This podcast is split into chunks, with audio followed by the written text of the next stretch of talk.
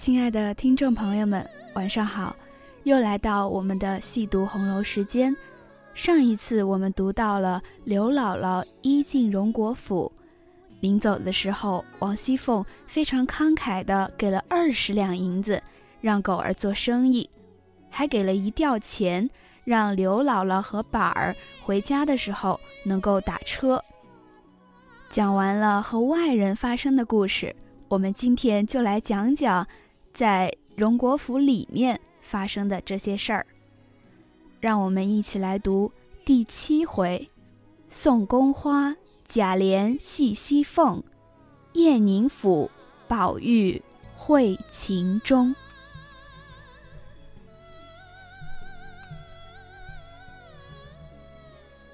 话说周瑞家的送了刘姥姥去后，便上来回王夫人话。谁知王夫人不在上房，问问丫鬟们时，方知往薛姨妈那边闲话去了。周瑞家的听说，便转出东角门至东院，往梨香院来。刚至院门前，只见王夫人的丫鬟明金钏儿和一个才留了头的小女孩站在台阶坡上玩。见周瑞家的来了，便知有话回，因向内努嘴儿。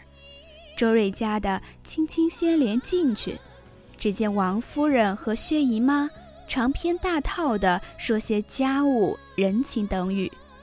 周瑞家的不敢惊动，遂进里间来。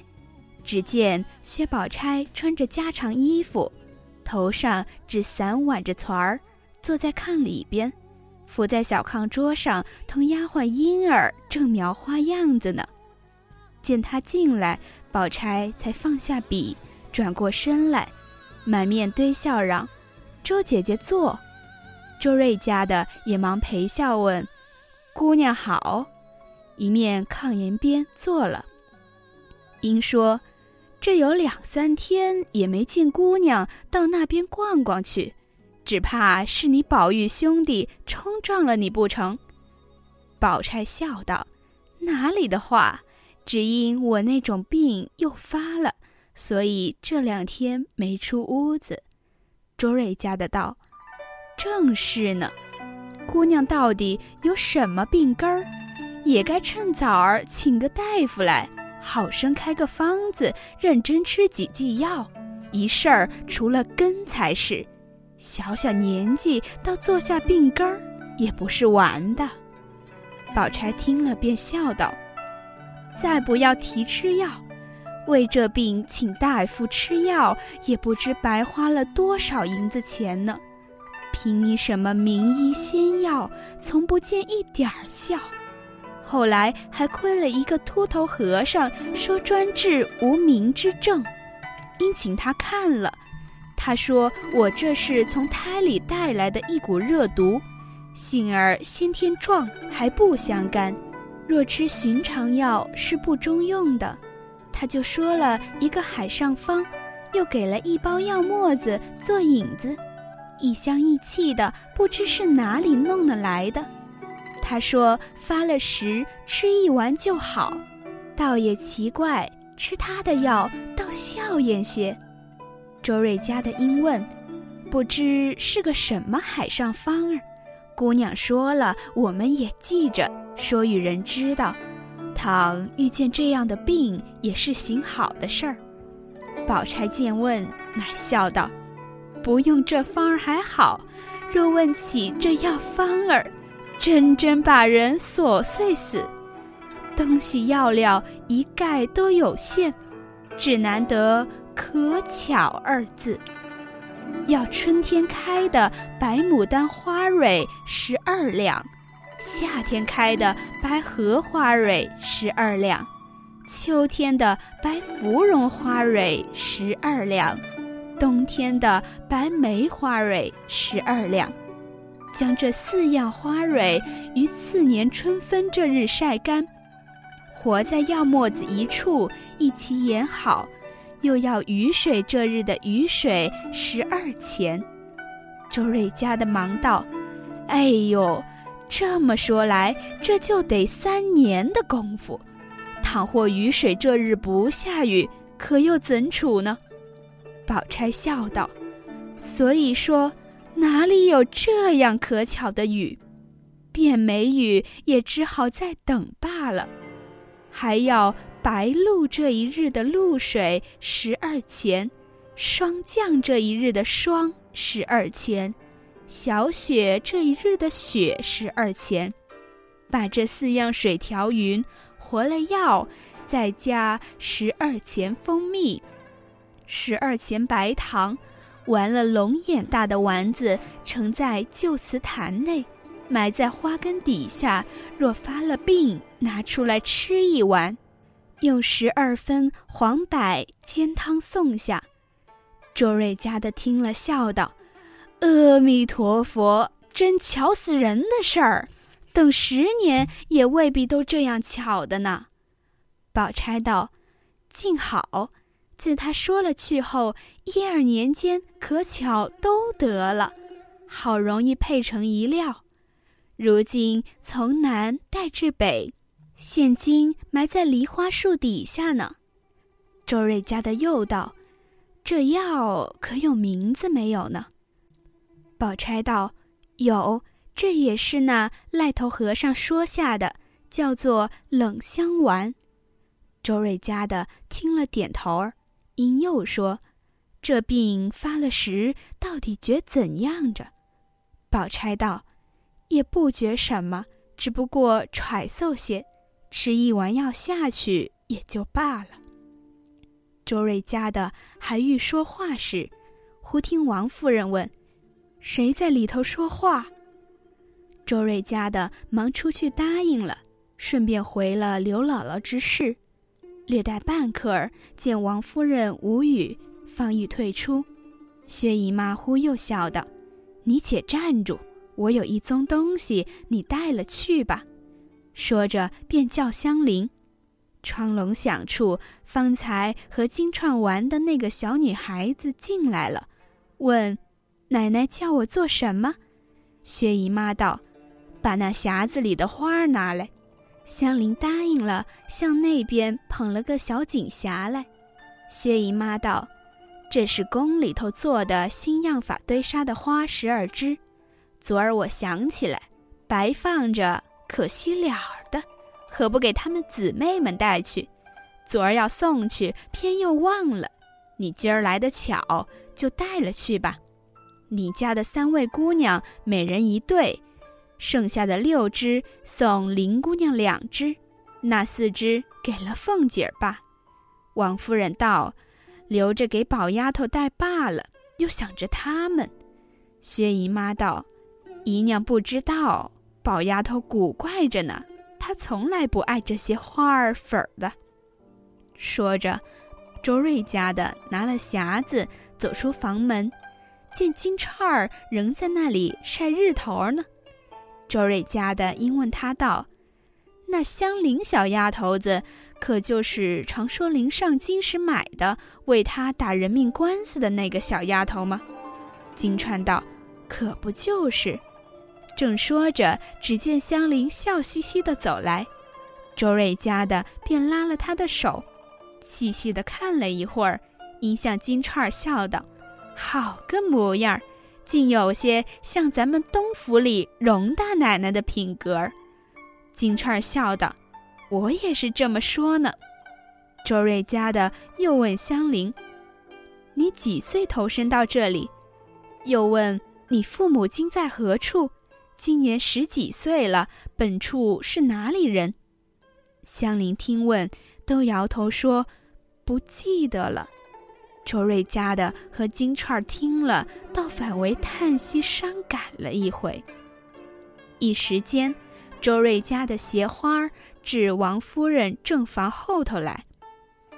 原来近日贾母说孙女儿们太多了，一处挤着倒不方便，只留宝玉、黛玉二人这边解闷儿，却将迎、探、惜三人移到王夫人这边。房后三间小报厦内居住，令李纨陪伴照管。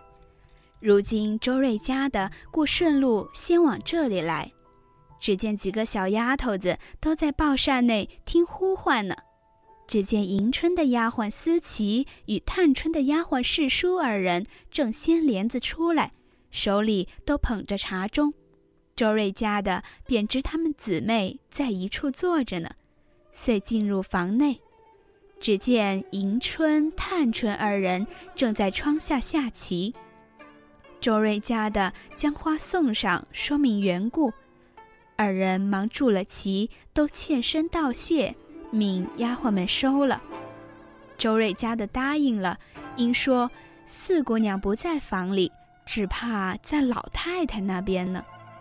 丫鬟们道：“那屋里不是四姑娘。”周瑞家的听了，便往这边屋内来，只见惜春正同水月庵的小姑子智能儿一处玩耍呢。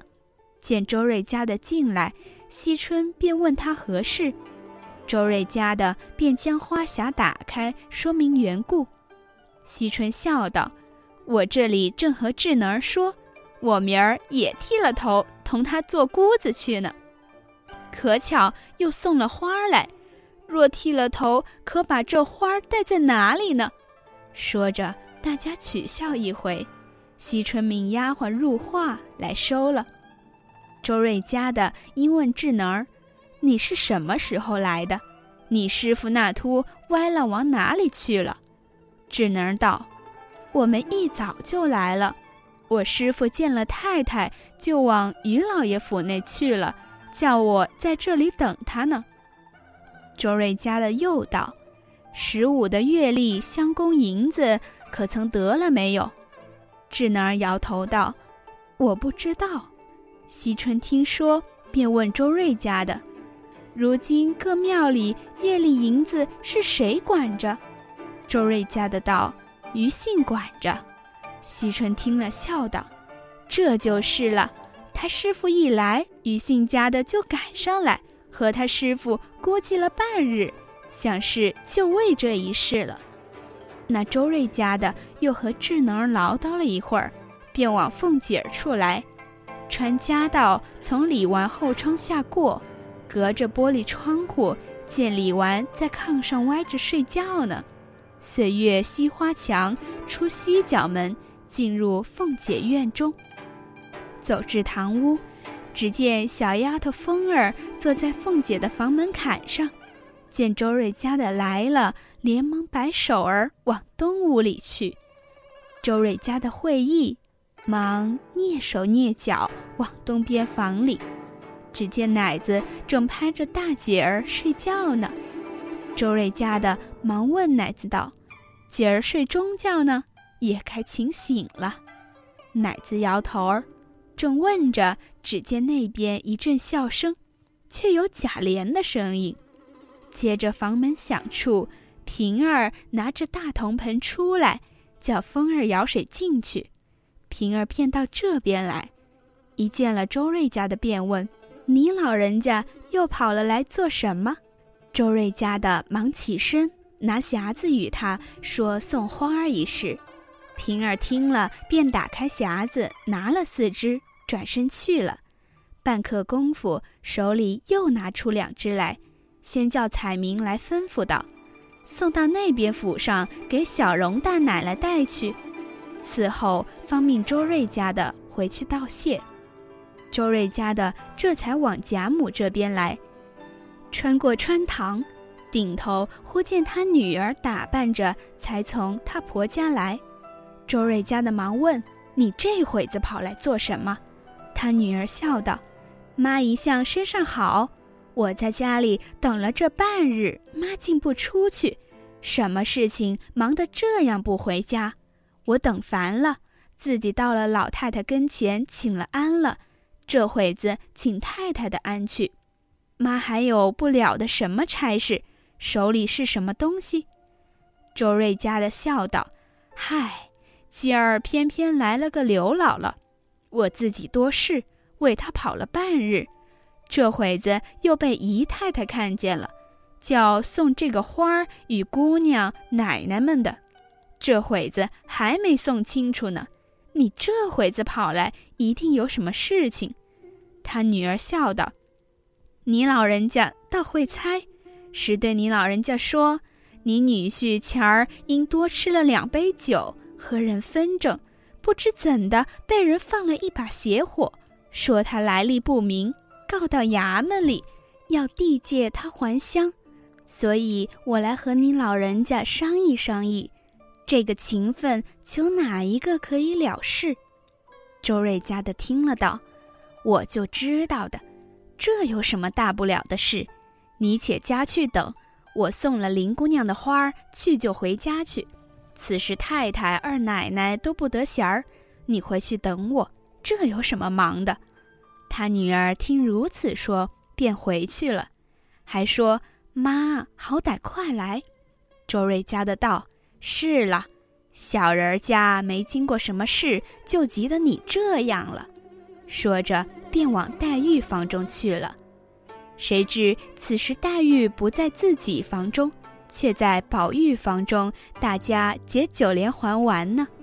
周瑞家的进来笑道：“林姑娘，姨太太着我送花来与姑娘带。”宝玉听说，先便说：“什么花儿？来来，给我看看。”一面早伸手接过来了，开匣看时，原来是工制堆沙新巧的假花儿。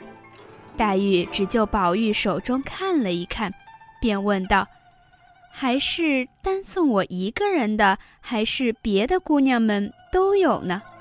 周瑞家的道：“各位都有了，这两只是姑娘的了。”黛玉冷笑道：“我就知道。”别人不挑剩下的也不给我，周瑞家的听了一声而不言语，宝玉便问道：“周姐姐，你做什么呢？到那边去了？”周瑞家的听了，应说：“太太在那里，应向那边回话去了。姨太太就顺便叫我带来了。”宝玉道：“宝姐姐在家做什么呢？怎的这几日也不过来？”周瑞家的道：“身上不大好呢。”宝玉说了，便和丫头说：“谁去瞧瞧？”就说：“我和林姑娘打发来，请姨娘姐姐安。问姐姐是什么病，先吃什么药。论理我该亲自来看的。就说才从雪里回来，也着了些凉，翌日再亲自来看吧。”说着，惜雪便答应去了。周瑞家的自去无话。原来这周瑞的女婿便是雨村的好友冷子兴，竟因卖古董和人打官司，故教女人来讨情分。周瑞家的仗着主子的势力，把这些事也不放在心上，晚间只求求凤姐儿便完了。至掌灯时分，凤姐已卸了妆。来见王夫人回话，今儿甄家送了来的东西，我已收了。咱们送他的，趁着他家有年下进仙的船回去，一并都交给他们带了去了。王夫人点头。凤姐又道：“临安伯老太太生日的礼已经打点了，派谁送去呢？”王夫人道：“你瞧谁闲着。”不管打发着那四个女人去就是了，又来当什么正经事问我？凤姐又笑道：“今日钟大嫂子来，请我明日过去逛。逛。明日倒没有什么事情。”王夫人道：“没事有事都碍不着什么。每常他来请，有我们，你自然不便意。他既不请我们，单请你。”可知是他诚心叫你散淡散淡，别辜负了他的心，便有事也该过去才是。凤姐答应了，当下李纨、银、探等姐妹们一来定醒毕，各自归房无话。那么在接下来的这一部分呢，宝玉将要和秦钟见面了，他们这两人年纪相仿。都各自有才有貌，又会发生一些什么样的趣事儿呢？我们下次再读。晚安。